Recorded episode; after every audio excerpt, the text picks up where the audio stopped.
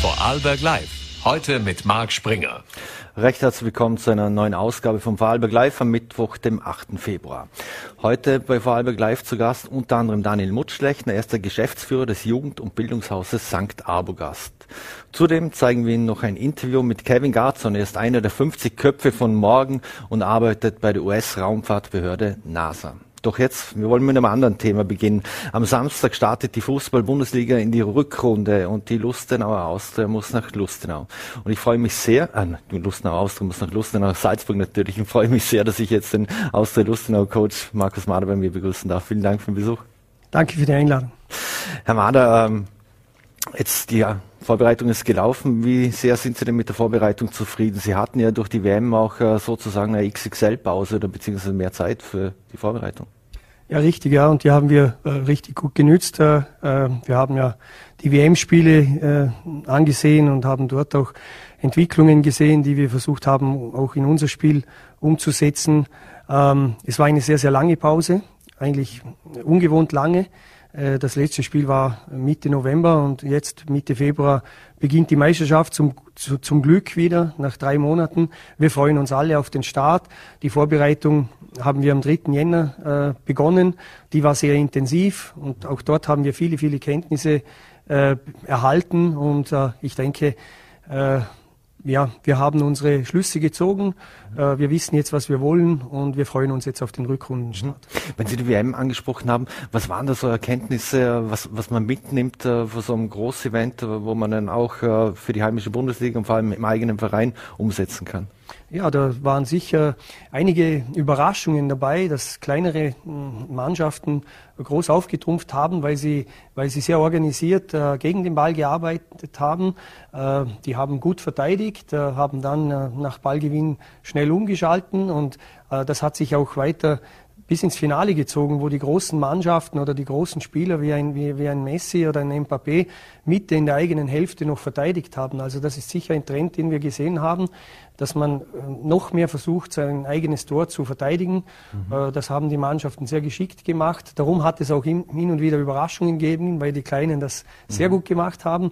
Und ja, und das sind so die Dinge, wo man dann als Trainer gerne äh, auch bei seiner Mannschaft sehen würde. Mhm.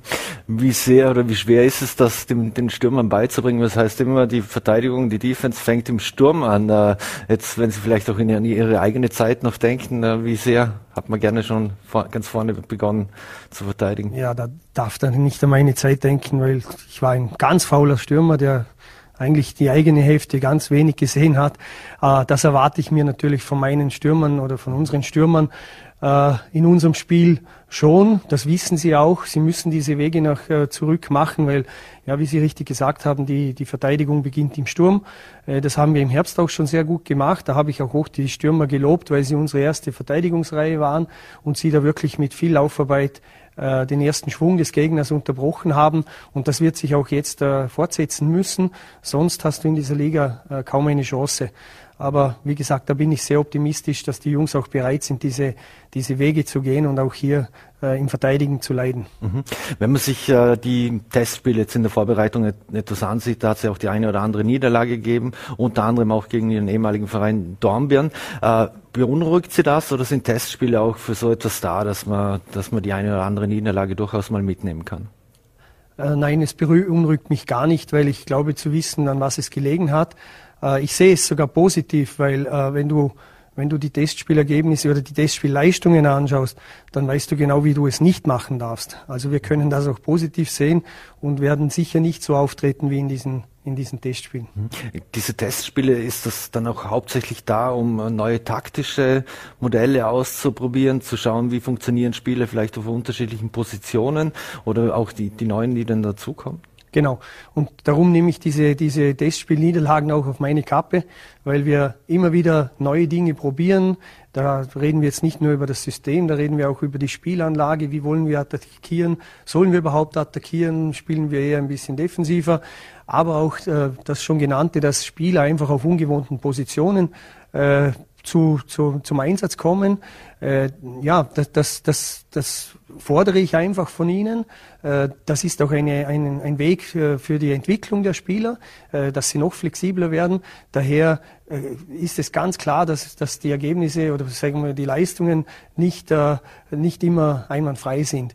Mhm. das Einzige, was man vielleicht ja, dem einen oder anderen Spieler vorwerfen kann, das ist, dass die Einstellung in diesem Testspiel nicht äh, gepasst hat. Vielleicht weil hat er einen schlechten Tag gehabt oder es hat ihm halt die Position nicht gefallen. Jedenfalls, äh, ich sehe das überhaupt nicht tragisch. Und wenn ich sehe, wie wir trainieren, dann haben wir in keinem Testspiel die Trainingsleistungen umsetzen können, weil trainieren, das ist ein Wahnsinn, wie die Jungs auch heute wieder äh, Gas geben und das ist schön anzuschauen und das stimmt mich auch optimistisch für die Meisterschaft. Mhm.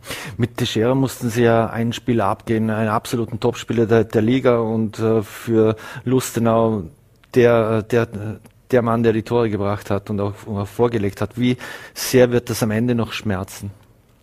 Mhm das werden wir sehen. Äh, grundsätzlich ist es so, dass, äh, dass die Erfolge einer Mannschaft nicht immer mit einem Spieler zu tun haben. Es, äh, es ist ein Mannschaftssport und da sind, äh, wir haben einen Kader von 26 Leuten, da brauchen wir jeden Einzelnen. Äh, klar hat Brian überragend äh, performt, aber er hat das zwischendrin äh, sechs, sieben Spiele gehabt, wo er, wo er nicht äh, gut drauf war. Und das hat ihn auch den Stammplatz gekostet beim Rapid-Spiel. Aber er ist hineingekommen und hat mir die Antwort darauf gegeben. Er hat zwei Tore gemacht und am Schluss die letzten vier Spiele wieder gut performt. Das heißt, wir können auch wir können, wir, wir müssen auch äh, ohne ihn jetzt klarkommen und dafür haben wir uns auch verstärkt im Winter und jetzt hoffen wir, dass die Jungs dort in die, in die, in die Fußstapfen, sicher in die großen Fußstapfen, Stapfen, die Brian hinterlassen hat, mhm. äh, reinwachsen und, und gleich performen. Mhm. Muss man das, äh, muss man als Trainer von einem Aufsteiger wie Außerlustner immer damit rechnen, dass einem die Spieler weggekauft werden, äh, auch aufgrund der finanziellen Situation? Es hat ja Geld in die Kassen der Austria gespült, wo die Kassen ja nicht immer allzu gut ausgesehen haben. Ja, das, das war mal. Mittlerweile dürften sie wieder gut ausschauen. Aber das ist ja auch die Philosophie, die wir haben, mhm. äh, junge Spieler zu entwickeln äh, und diese dann, der, der, dass diese dann äh, den nächsten Sprung in ihrer Karriere schaffen. Über Austria-Lustenau. Es ist ja nicht Brian der Erste. Es hat ja der Mo Cham das schon geschafft. Es hat der mhm. Brandon das geschafft nach Clermont. Es hat auch ein Haris Tabakovic in, in, in einem Alter von 27 Jahren noch den Sprung zu einem Topclub in Österreich äh, mhm. geschafft. Also das ist unser Weg, den wollen wir gehen und da, dazu braucht es junge Leute, nicht ältere Leute, verbrauchte Leute, sondern junge Leute, die wo diesen Weg auch mitgehen wollen, obwohl vielleicht aus der Lust auch nicht die erste Adresse im Profisport ist. Mhm. Aber äh, es beweist unsere, äh, ja, wieder dieser Verkauf von Brian beweist, dass dieser Weg funktioniert mhm. und daher glaube ich auch, dass wir langsam aber sicher immer mehr eine attraktive Adresse für so junge Talente mhm. werden. Ja. Mhm. Wir hatten das Zeug, jetzt äh, in die Fußstapfen von Brian Teixeira zu schlüpfen. Ja, wir haben viele, äh, wir haben viele junge Talente bei uns, äh, die äh, jetzt haben wir wieder zwei äh, per Laie äh, zu uns bekommen, die, die wahrscheinlich ja, die, die anderes gewohnt sind bei Trabzonspor oder zuletzt bei Roter Stern Belgrad, aber wir haben auch schon den Torben Rhein von Bayern München bekommen, wir haben den Cem von Leverkusen. Also wir haben viele junge Talente, die, die jetzt da äh, so, so richtig in den Erwachsenenfußball hinein, äh, mhm. sich hineinentwickeln. Man muss bedenken, die sind 19 Jahre alt, also das sind ganz junge, junge Spieler mhm. äh, und die Zeit geben wir ihnen, dass sie mhm. sich dort äh, entwickeln können und wir hoffen natürlich schon, dass sie recht schnell Fuß fassen und einschlagen, weil wir haben nicht viel Zeit. Es gibt, es gibt jetzt noch sech, äh, 16 mhm. Spiele, sechs im Grunddurchgang und dann zehn Endspiele und da müssen die funktionieren und äh, ja, je schneller, umso besser. Mhm. Wie haben Sie sich schon integriert, äh, die, die Neuzugänge, sei es jetzt auch auf der menschlichen Ebene äh, als auch auf der sportlichen? Top. Also beide, beide Jungs, die gekommen sind, ein Wahnsinn, wie schnell die integriert äh, wurden. Aber das ist in unserer Mannschaft nicht, nicht schwer, weil wir eine, eine äh, wirklich tolle, charakterlich sehr, sehr starke Mannschaft haben mit, mit wichtigen Leitwölfen, die die Jungs auch steuern. Also äh, ich, wenn man sieht, wie, mit welchem Spaß die an der Arbeit sind und wie sie schon aufgenommen wurden, der Schmäh rennt im Training, dann ist es einfach eindrucksvoll und darum mhm. glaube ich auch, dass sie sich wohlfühlen. Und so muss es auch sein, weil nur wenn sich ein Spieler wohlfühlt, kann er auch Leistung bringen. Mhm. Wie ist Ihr Eindruck vom letzten Neuzugang von Nemanja Motika, äh, auch was seine spielerischen Fähigkeiten betrifft? ja, da muss man nur die Videos anschauen, die wir natürlich gesehen haben. Aber wir haben sie jetzt schon in den ersten Trainingseinheiten gesehen. Da kommt Spielfreude mit, da kommt ein guter Tiefgang mit, da kommen technische Qualitäten mit. Also ich glaube, ja, da, da werden wir viel Freude haben mit ihm. Aber wie gesagt, er ist jung. Er hat mehr oder weniger die letzten, die, die, die, das letzte Jahr äh, bei der U19 von Roter Stern Belgrad äh, gespielt. Das heißt, auch er muss sich zuerst an die Robustheit der Liga, an das Tempo der Liga gewöhnen. Aber da mache ich mir bei ihm keine Sorgen. Mhm. Haben Sie jetzt äh, im Bezug oder auf das Restprogramm jetzt im Grunddurchgang, äh, gehen Sie da mit einer speziellen, äh, mit speziell viel Respekt dran oder, oder, oder mit viel Vorfreude? Jetzt haben Sie es jetzt sehr schwer, jetzt müssen Sie zuerst nach Salzburg und dann gleich nach Linz. Also wir, wir gehen immer mit Respekt in die Spiele, weil die, unsere Gegner haben sich den Respekt verdient. Äh, gerade die Mannschaften, die jetzt kommen, die performen ja seit Jahren schon auf Top-Niveau Niveau und sind auch in Österreich das Nonplusultra. Also wenn wir da keinen Respekt zollen, dann, dann, dann, dann wäre das frech und arrogant von uns.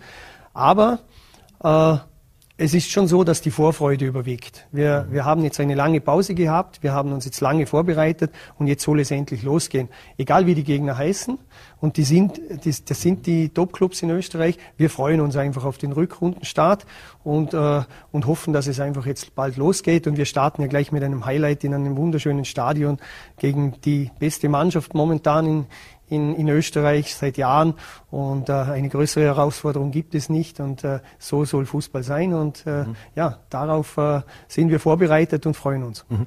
Können Sie uns vielleicht noch einen kleinen Einblick geben? Ich nehme mal an, die Mannschaft muss man gegen RB Salzburg nicht äh, speziell motivieren, aber wann geht es für Sie überhaupt los nach Salzburg? Wie, wie werden Sie die, die Anreise gestalten und sich dann auch auf, auf so ein Spiel äh, vorbereiten? Ja, die Vorbereitung hat schon begonnen, also wir haben schon in der ersten Trainingseinheit in dieser, in dieser Woche schon unsere taktischen Vorstellungen präsentiert. Wir hatten heute noch Videostudium vom Gegner, haben auch die zweite Einheit heute Nachmittag äh, ganz auf unseren Spielplan äh, äh, fokussiert ab, äh, abgehalten. Äh, geht natürlich auch morgen und übermorgen noch weiter. Freitag, äh, Mittag werden wir nach dem Abschlusstraining dann nach Salzburg fahren, haben dort am Abend dann noch die, die Spielbesprechung Samstagvormittag ein kurzes Aktivierungsprogramm und am Nachmittag um 17 Uhr startet das Spiel. Das ist jetzt aber schon mittlerweile Routine, weil wir das, äh, egal wie der Gegner heißt, immer gleich machen. Mhm. Abschließend noch, jetzt geht es ja darum, wer, wer, ist in der Meisterschaftsrunde dabei, wer ist in der Relegationsrunde dabei. Ähm, punktemäßig würden Ihnen eigentlich nur drei Punkte äh, nach oben fällen. Äh, was ist Ihr Ziel jetzt für die Rückrunde? Äh, blicken Sie, schielen Sie mit einem Auge nach oben? Man könnte es meinen, weil wir nur drei Punkte entfernt sind, aber wir sind auch nur sieben Punkte von hinten entfernt. Also äh, ich glaube, es, wir sind äh, gut beraten, wenn wir nicht nach vorne, nach oben schielen, sondern uns äh, einfach darauf konzentrieren, dass wir in den restlichen sechs Runden des Grunddurchganges einfach noch ein paar Punkte machen. Man nimmt uns dann eh die Hälfte der Punkte weg und da wäre es gut, wenn wir ein kleines Polster hätten. Und das haben aber die anderen Mannschaften auch alle vor. Und mhm. ich weiß, dass das Programm sehr, sehr schwer ist, aber wir werden alles Mögliche versuchen, um, um Punkte dazu gewinnen. Das weiß ich auch, dass die Mannschaft das will. Und darum äh, ja, bin, gehe ich positiv in die Rückrunde, auch wenn, auch wenn das Programm pickelhart für uns ist. Mhm. Heißt es immer von Spiel zu Spiel nur? Immer, ja. Wir haben immer das, das, äh, das nächste äh, Ziel ist immer das nächste Spiel. Äh, dort wollen wir eine gute Leistung bringen. Dort wollen wir, wenn es geht, punkten. Wir wollen gewinnen. Äh, wir wollen nicht verlieren. Aber wie gesagt, das ist kein Wunschkonzert, sondern da gibt es ja immer noch einen Gegner, der die, dieselben mhm. Vorstellungen hat. Jedenfalls, äh, wir freuen uns einfach auf eine spannende Aufgabe in den kommenden Wochen äh, und äh, hoffen einfach, dass es bald losgeht. Mhm. Eine letzte Frage noch, die natürlich auch immer die Schlagzeilen bestimmt hat, ist die, ist die Stadionfrage. Ist das auch in der Kabine oder bei Spielern und Trainern ein Thema, wo man eventuell in der nächsten Saison seine Spiele bestreiten muss? Ja, natürlich redet man hin und wieder darüber, aber wir können nicht über irgendwas diskutieren, wo wir nicht äh, selber beeinflussen können. Unser Job ist es, sportlich zu performen. Da ist das Trainerteam gefordert, das, da ist das Physioteam gefordert, da ist aber natürlich auch die ganze Mannschaft äh, gefordert. Äh, darauf konzentrieren wir uns und äh, der Verein, unser Vorstand, das ganze Gremium, die haben mit dem anderen Thema zu tun. Und ich weiß, dass die auch mit hundertprozentigem Einsatz dahinter sind. Und es wird eine Lösung geben. Wie sie ausschaut, wissen wir noch nicht. Aber auch da bin ich sehr, sehr positiv, weil der, der Verein bisher sehr, sehr viel richtig gemacht hat in den letzten eineinhalb Jahren. Markus Mahler, wir wünschen viel Glück und alles Gute in Salzburg und hoffen, dass wir Sie bald wieder hier begrüßen dürfen. Vielen Dank für den Besuch hier bei Vorarlberg Live. Vielen Dank für die Einladung und schönen Abend. Danke. Dankeschön. So, meine Damen und Herren, äh, Bildung, Raum, Begegnung. Dafür steht St. Arbogast seit über 60 Jahren und aktuell laufen dort Sanierungsarbeiten. Und ich freue mich sehr, dass ich jetzt den Geschäftsführer von St. vom Bildungs- und Jugend- und Bildungshaus St. Arbogast begrüßen darf, Daniel Mutschlechner. Vielen Dank für den Besuch. Guten Abend. Herr Mutschlechner, Ende September sind ja im Jugend- und Bildungshaus äh, St. Arbogast die Baumaschinen aufgefahren. Wie sieht es denn aktuell aus? Also sehr ungewohnt für all jene, die das Haus kennen. Ich bin vor einer halben Stunde noch so durch den Hof eher geklettert wie gelaufen. Es sind viele Bauarbeiten im Gange. Heute waren, glaube ich, 10 bis 15 verschiedene Handwerksbetriebe im Einsatz. Es ist der Hof aufgerissen und in den Innenräumen wird auch gearbeitet. Ich staune, wie gut das nebeneinander geht, wie die äh, Firmen sich da gut abstimmen, wie die Handwerker, Handwerkerinnen sich da ergänzen. Und heute hat ein Handwerker zu mir gesagt, äh, jetzt weiß er, warum man immer sagt, es sei ein Kraftort, weil auch die Bauarbeiten so unterschiedlich sie sind, vom Fliesenleger bis zum Spengler, die, weil das einfach gut miteinander ineinander fließt. Mhm. Wer zeichnet eigentlich für die Sanierung verantwortlich, äh, auch äh, also was die Architektur betrifft und was war Ihnen bei der baulichen Umsetzung wichtig? Mir war ganz wichtig, dass wir diese reiche Geschichte des Hauses, es ist vor wenigen Jahren 60 Jahre alt geworden, mitten in der Pandemiezeit. Also da gibt es eine reiche Geschichte mit vielen, das da geschehen ist, mit viel Aufbauarbeit in diesen Jahren und viel auch äh, etabliertem. Und mir war immer wichtig, auch jetzt daran weiterzubauen. Also nicht irgendwas abzureißen und neu zu bauen, sondern vielleicht auch den etwas mühsameren Weg zu gehen einer Sanierung. Mhm. Schön ist, dass wir dabei die Architekten auch gewinnen konnten, die schon vor 30 Jahren dem Haus das heutige bekannte Ortsbild verliehen haben. Also die Büros von Hermann Kaufmann und Christian Lenz sind aktiv. Das ist eine sehr schöne Geschichte, weil jetzt auch das Haus da kontinuierlich weitergebaut wird. Mhm. Und die wissen, wie der Hase läuft, wie da zu sanieren ist und mit Unterstützung der Diözese, mit dem Baumeister Herbert Berchtold und mit uns in diesem Vorbereitungs- und, und Bauteam läuft es eigentlich sehr gut. Es wird also die Geschichte fortgeschrieben, Mhm. Mir ist wichtig, dass man nicht in Nostalgie verfallen, gleichzeitig auch, dass man eben das, was in den 60 Jahren entstanden ist, diese Seele des Hauses bewahren können. Mhm. Wenn man dann nach so vielen Jahren äh, alles umbaut und, und, vieles angreifen muss, wie hoch ist denn da ungefähr das Investitionsvolumen? Darf man da was verraten? Ja, wir liegen bei circa 7,5 Millionen Euro insgesamt, die hier saniert werden. Und noch einmal, das Ortsbild bleibt auch gewahrt. Das heißt, auch alle Freundinnen und Freunde des Hauses, die sich so an dieses äh, tolle Ortsbild gewöhnt haben, das ist ja eher ein Dorf wie ein Haus äh, mit allen Gebäuden, äh, die können sich darauf freuen, dass vieles so erscheint, als ob es immer so gewesen wäre, mhm. weil wir eben viel im Inneren gemacht haben und viel eben auch wieder der Zeit anpassen müssen, weil hier wurde sehr viel gearbeitet, nachgedacht.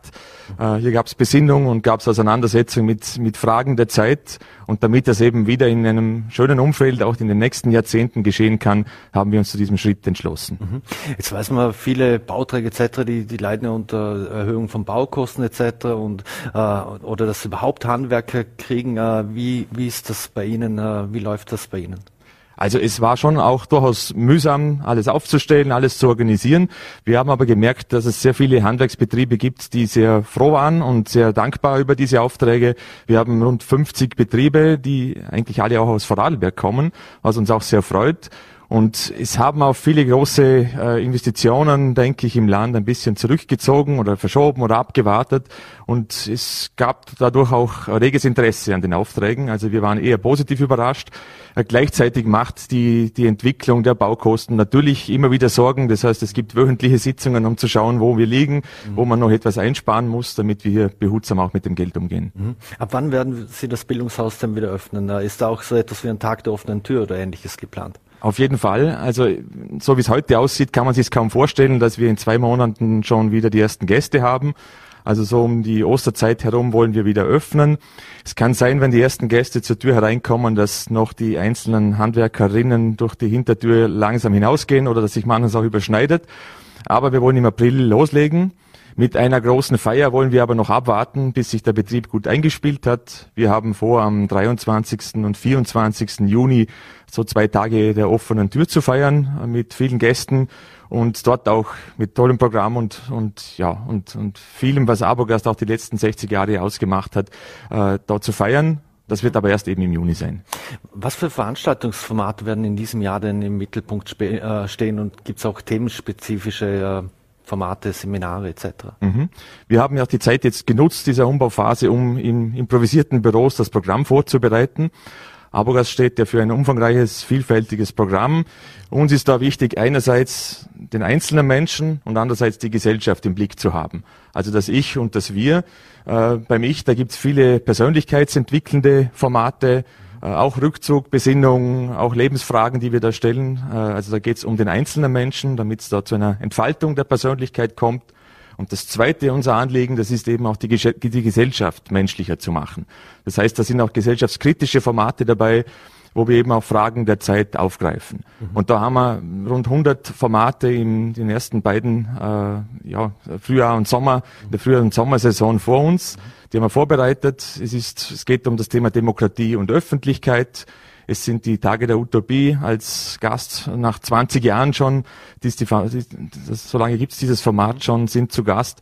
Äh, wir haben Armin Thurnherr, einen Publizisten bei uns, der, der einen Abend mit den Gästen verbringen wird und haben auch ähm, Do-it-yourself-Workshops, also Kreativthemen bei uns und ganz. Wenn ich, wenn ich, wenn ich da gerade einhaken darf, äh, Sie haben Armin Thurnherr, ja. Herausgeber des Falters, angesprochen. Jetzt äh, die, die Kräuterpädagogin Valerie Jarolim, die wird einen Do-it-yourself-Workshop genau. abhalten. Dann kommt der ehemalige Vizekanzler Reinhold Mitterlehner, es kommt die Philosophin äh, Katharina äh, Keming. Ähm, wer zeichnet eigentlich für das, das Programm äh, verantwortlich, das Sie anbieten wollen und werden? Mhm, wir haben ein Bildungsteam, das in Abergast arbeitet, unter der Leitung von der Andrea Geiger, das diese Programmpunkte vorbereitet. Wir arbeiten nicht nur im Team, sondern wir haben auch äh, externe äh, Expertinnen und Experten, die da uns unterstützen. Das sind die Formate, das sind etwa 200 im Jahr, die wir selbst im Haus anbieten.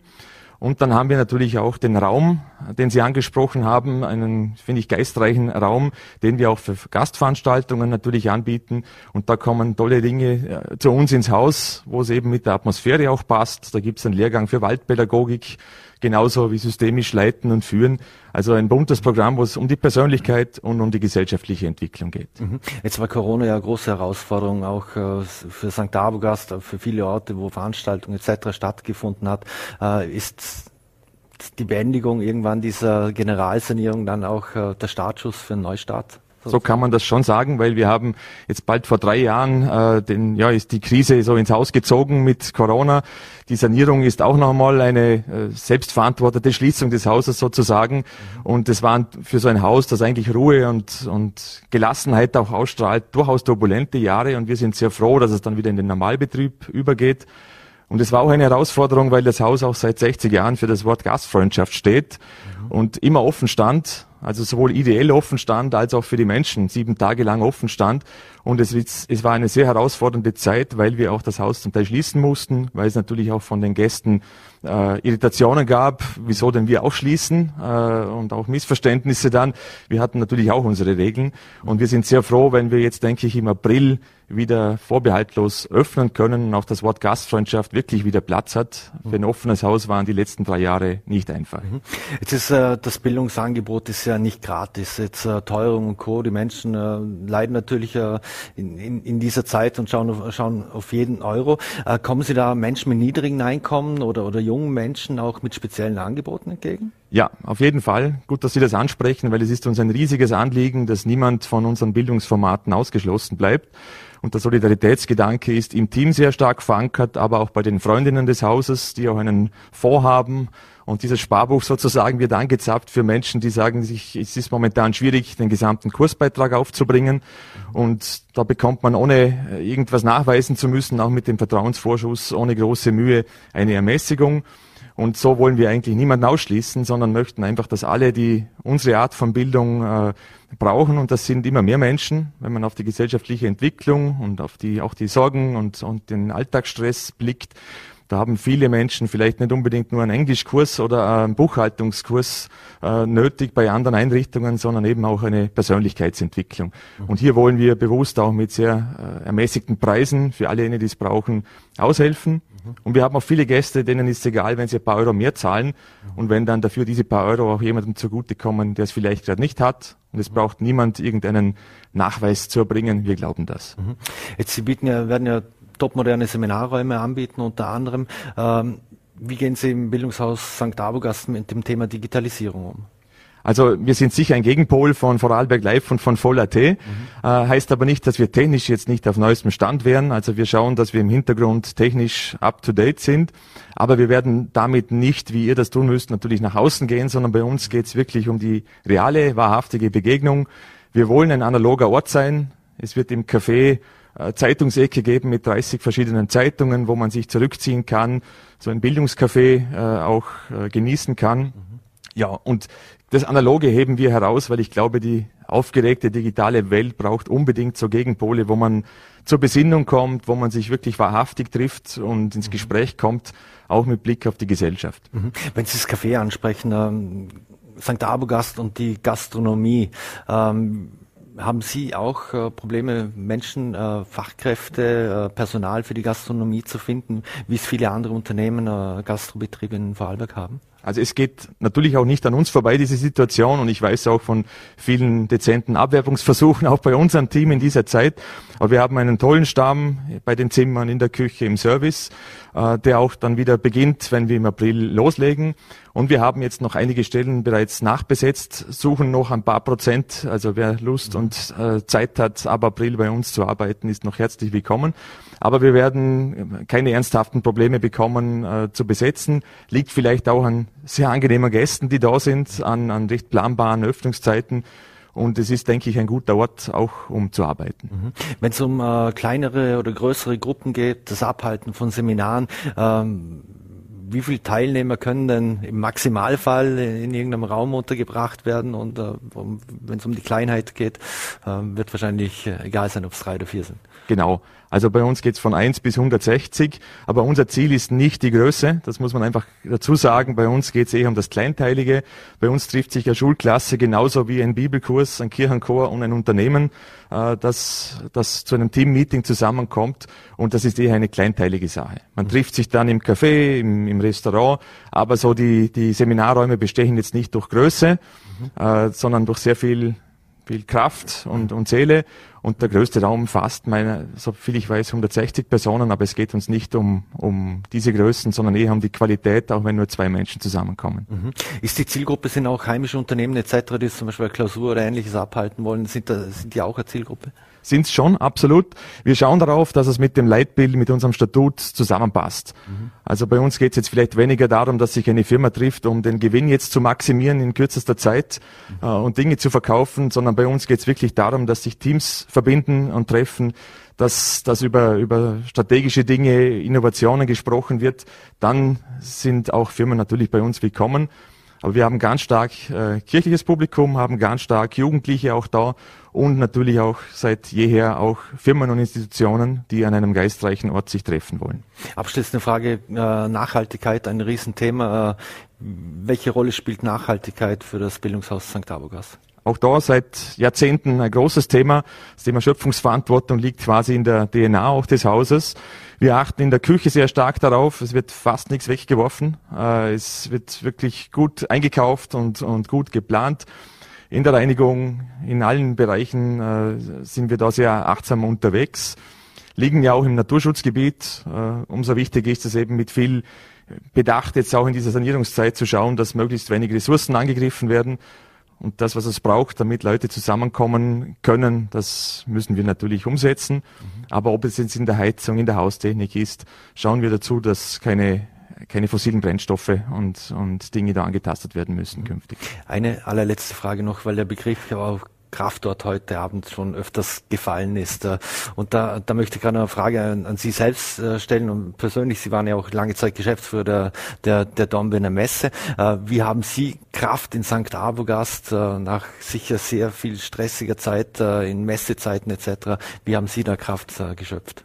Also es ist egal an welchem Ort, wenn man gerne mit Menschen zusammenarbeitet und ich bin überall dort gern, wo Menschen zusammenkommen und sich, sich austauschen. Das war auch vor, vor Jahren im früheren Beruf so. Was sehr angenehm ist, dass wenn man auch von Kolleginnen in Abogas gefragt wird, wie geht's, das, da interessiert man sich wirklich für die Antwort. Also es ist äh, sehr angenehm, weil der ganze Mensch eben zählt. Das war natürlich auch früher so, aber das kommt oben an diesem Kraftort natürlich ganz besonders zur Geltung. Und für mich ist es stark, wenn ich sehe, dass zum Beispiel im Service äh, Mitarbeiterinnen Gäste begrüßen und wirklich interessiert sind an diesen Menschen. Mhm. Äh, jetzt nicht, dass das ein Unterschied zu früher wäre, aber mir fällt eben auf, dass da nicht einfach Gastfreundschaft äh, gelernt wird, sondern wirklich, dass da Personen sind, denen das ein Anliegen ist. Mhm. Also die auch irgendwie zu später Stunde noch eine Suppe aufkochen oder so, das ist bemerkenswert und da habe auch ich noch einiges dazu gelernt. Daniel Mutschleichner, vielen Dank für die, die Schilderungen und Eindrücke, wünschen viel Erfolg noch beim, beim Projekt und äh, vielen Dank für den Besuch und alles Gute. Danke fürs Interesse. Dankeschön. So, meine Damen und Herren, und wir wechseln noch einmal das Thema. Die NASA, also die amerikanische US-Raumfahrtbehörde, sorgte jüngst weltweit für Schlagzeilen, als unter anderem beim spektakulären Experiment ein Asteroid abgelenkt wurde. Hinter den Kulissen der US-amerikanischen Bundesbehörde für die Luft- und Raumfahrt wirkt auch ein junger Rankweiler mit, und zwar ist das Kevin Garzon.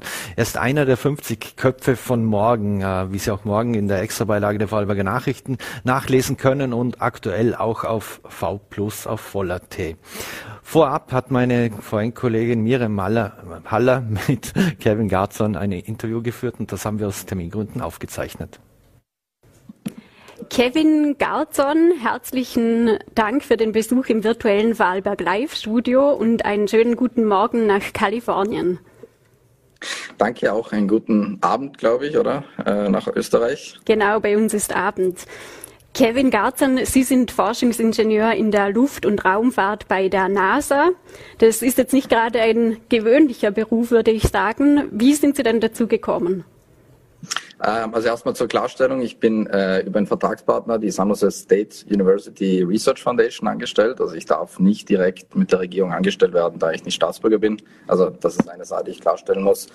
Ähm, ja, ich ähm, ja, also ich habe Verkehrsingenieurwesen an der Technischen Universität Dresden studiert, äh, mit Vertiefung Luftfahrt.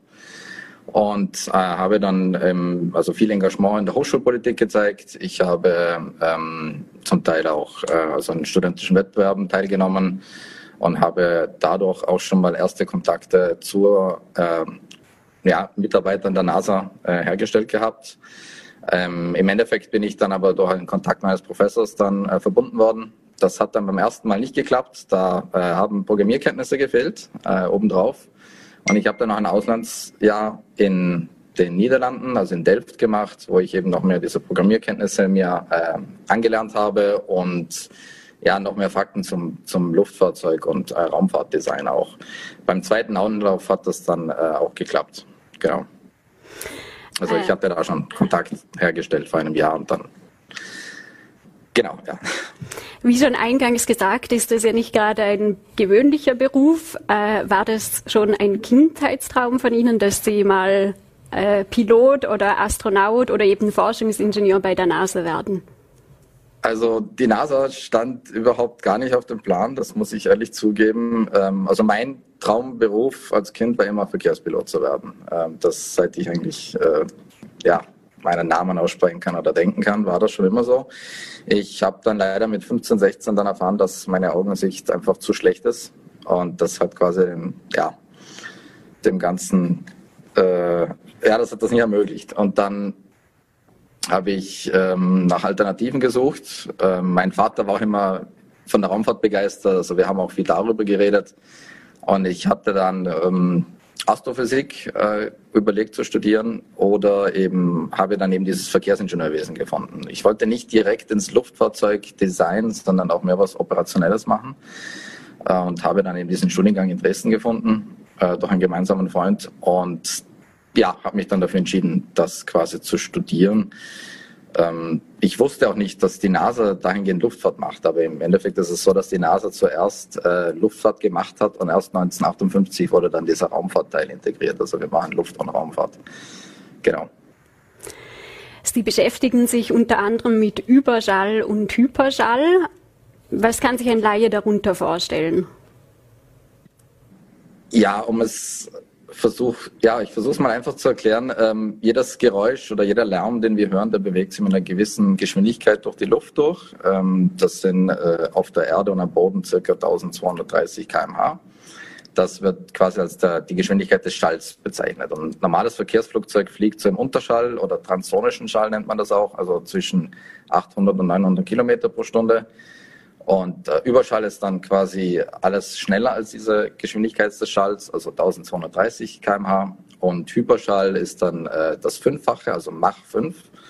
Also die Schallgeschwindigkeit ist Mach 1, Mach 5 ist eben der Hyperschall. Ähm, da wird nochmal eben diese Unterscheidung gemacht, weil eben ähm, quasi aerodynamische Hitze, also es wird die, die Außenheit, Außenhaut eines Flugzeugs erhitzt sich dann auf über 1000 Grad Celsius und deswegen nochmal die Unterscheidung.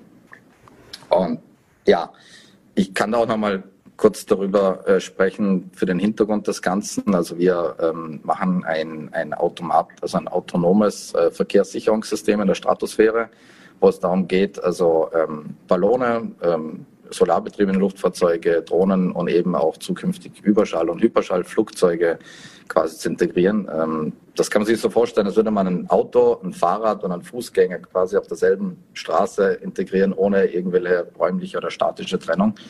Äh, da müssen dann alle Akteure irgendwie äh, zusammen interagieren.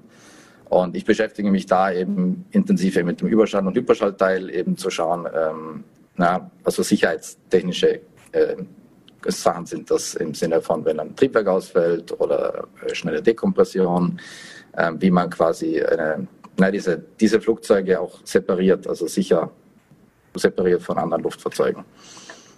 Genau, so ein bisschen zu der Arbeit, die ich mache.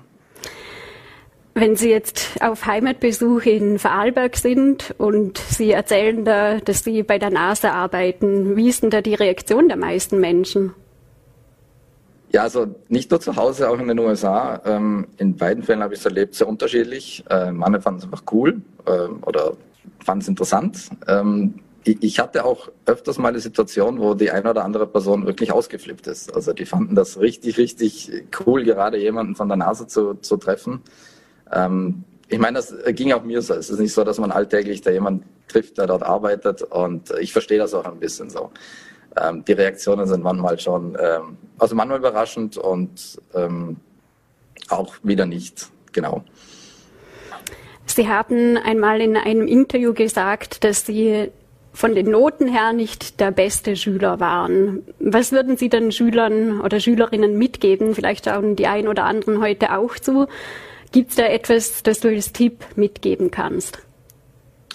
Äh, ja, da, darüber könnte ich ehrlich gesagt lange reden. Ähm, das ist so eine Frage, die beschäftigt mich schon ein bisschen. Ähm, also ich muss erst mal sagen, ja, was ich für mich herausgefunden habe zum ersten, ist das Bildungssystem oder Schulsystem ist einfach nicht für alle gemacht. Es ist definitiv nicht für mich gemacht. Ähm, es geht ja darum, bei Noten und in der Schule einfach auf Punkt sich vorzubereiten, auf Punkt zu lernen und auf Punkt etwas an einem gewissen Tag wiederzugeben.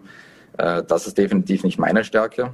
Das, ähm, ja, und das mit Noten, das ist dann meistens schon so, also das war auch für mich persönlich, dass das quasi so ein bisschen mehr so demotiviert und auch Selbstzweifel aufbringt. Und die hatte ich auch ehrlich gesagt, bis ich den Job angefangen habe. Also ich habe wirklich mich auch gefragt, bin ich der Richtige für den Job? Äh, verdiene ich das auch überhaupt? Oder? Weil ich wusste, es gibt Leute, die haben lauter Einser. Und ich war jetzt nicht schlecht, aber eher durchschnittlich. Ähm, für mich war dann so ein, so ein Moment, das, da hat die Pandemie quasi ein bisschen reingespielt, aber Zeit zum Nachdenken. Ich hatte mein ein Jahr später, also nachdem ich angefangen habe zu arbeiten oder zumindest mein Praktikum hier zu machen, ähm, hatte ich meine erste Publikation und die wurde ausgezeichnet mit eins der besten äh, Paper in dieser, also quasi Session in einer Konferenz, wo ich mich gegen andere Doktoranden zum Teil auch durchgesetzt hatte. Und äh, für mich war das dann schon komisch. Ich habe ich habe es erstmal nicht geglaubt, bis ich das Zertifikat in den Händen hielt. Und ähm, das war für mich schon so ein Moment, wo ich mich ja so Zeit genommen habe zum Nachdenken. Warum ist das so? Also verstehen tue ich das nicht ähm, so ganz. Ich habe dann auch viel mit Verwandten und Freunden geredet.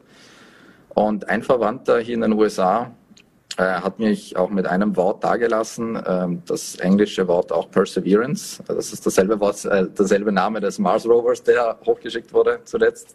Das heißt auf Deutsch Durchhaltevermögen. Und das ist eines der Dinge, die mir auch äh, meine Freunde auch gesagt haben. Also ähm, wenn man hart dafür kämpft, kämpft für etwas, äh, quasi durchhält, dann äh, kann man Dinge auch erreichen. Und das ist extrem wichtig. Was ich noch kurz dazu sagen möchte, also so sehe ich auch das Schulsystem und so weiter kritisiere, ist es dennoch sehr wichtig, was ich gelernt habe, ähm, quasi, dass wir in der Schule eine gute Allgemeinbildung bekommen. Also das ist einfach Basis für alles. Das ist eine Basis, um in der Gesellschaft äh, quasi ja, mitzureden. Es immunisiert auch gegen Falschinformationen. Das ist leider ein sehr großes Problem und das wird ein größeres Thema werden durch neue Technologien wie, also das Internet ist schon da, aber äh, Künstliche Intelligenz, Quantencomputer und so weiter, ähm, könnte das noch ein größeres Thema werden. Also das ist einerseits das Ding und das Zweite, was ich äh, wirklich, äh, was mir im Herzen liegt zu sagen, ist, dass ähm, quasi eine gute Allgemeinbildung oder ein, ein breit gefächertes Wissen eigentlich auch einen guten ähm, Überblick äh, oder Gesamtüberblick über die Themen gibt, mit denen man sich beschäftigt. Also wie integriert sich irgendetwas, was ich entwickle, in die Gesellschaft äh, und was für einen sozialen Nutzen habe ich dazu. Das kann auch strategisch auch sehr wichtig sein. Also insgesamt würde ich den Schülern mitgeben, wenn ihr einen Traum habt, arbeitet hart dafür, lasst euch nicht irgendwie ähm, ja, von irgendjemandem was anderem was sagen, einfach arbeiten und wirklich durchhalten. Ähm, auch wenn das gerade mit den Noten nicht ganz so toll aussieht. Jetzt sind Sie gebürtig aus Rankweil. Gibt es da mhm. etwas in den USA, das Ihnen an Wahlberg fehlt? Guter Kässpätzle-Käse, erstmal. ja, ähm, aber auf jeden Fall auch, also meine Familie, meine Freunde, das, das auf jeden Fall. Ähm, und ja, also ich, das ist auch etwas, ähm, ja, so könnte man das zusammenfassen, glaube ich. Kässpätzle mit Familie. ähm, etwas mehr öffentlicher Verkehr, das will ich noch dazugeben. Wäre denn eine Rückkehr ins Ländle für Sie denkbar? Äh, vielleicht nicht direkt ins Ländle, aber definitiv äh, entweder benachbart, Schweiz oder in den Süden Deutschlands. Ähm, Im Ländle ist es ein bisschen schwierig mit Luft- und Raumfahrt. Ähm, es ist schon ein Thema, in dem ich äh, drinbleiben und weitermachen möchte. Auf jeden Fall. Aber ich sage niemals nie. Vielleicht nochmal umgekehrt gefragt, was kann denn die USA einem jungen Visionär, wie Sie es ja sind, bieten und was Vorarlberg nicht? Ähm, ich würde das in zwei Dinge aufteilen. Also aus persönlicher Sicht, einmal äh, professionell ist es so, dass, ähm, naja, einerseits mochte ich, möchte ich, wollte ich nach dem Studium oder noch innerhalb des Studiums eigentlich was anderes erleben. Das ist, äh, das war so ein bisschen ein Drang, den ich hatte. Ähm, also hat das weniger damit zu tun, was mir Europa bietet oder nicht, sondern ich wollte einfach mal raus. Ähm, was ich jetzt aber gelernt habe, ist, dass hier einfach auch viel mehr Geld hinter der Forschung steckt. Ähm, gerade in der Luft- und Raumfahrt, aber allgemein ähm, viel weniger Bürokratie und einfach auch eine andere Mentalität. Da spreche ich vielleicht mehr aus, dem, aus der Silicon Valley, Kalifornien Perspektive, wo es einfach heißt, so, ja, da wird nicht einfach mal Nein gesagt, nö, das geht nicht, sondern äh, na, wie schauen wir, wie können wir diese Idee integrieren? Man sucht nach Lösungen, nach etwas, aber weniger nach, ja, das geht jetzt einfach nicht. Also das ist mal einerseits eine Sache. Das zweite ist privat. Ich habe viel Verwandte in den USA, die ich zum Teil nie kennengelernt habe und das war auch einer der Gründe, warum ich äh, hier überzogen bin. Genau. Sie sind von den VN zu Recht in die Riege der 50 Köpfe von morgen aufgenommen worden, das morgen den VN auch beiliegt. Was für eine Bedeutung hat diese Auszeichnung für Sie?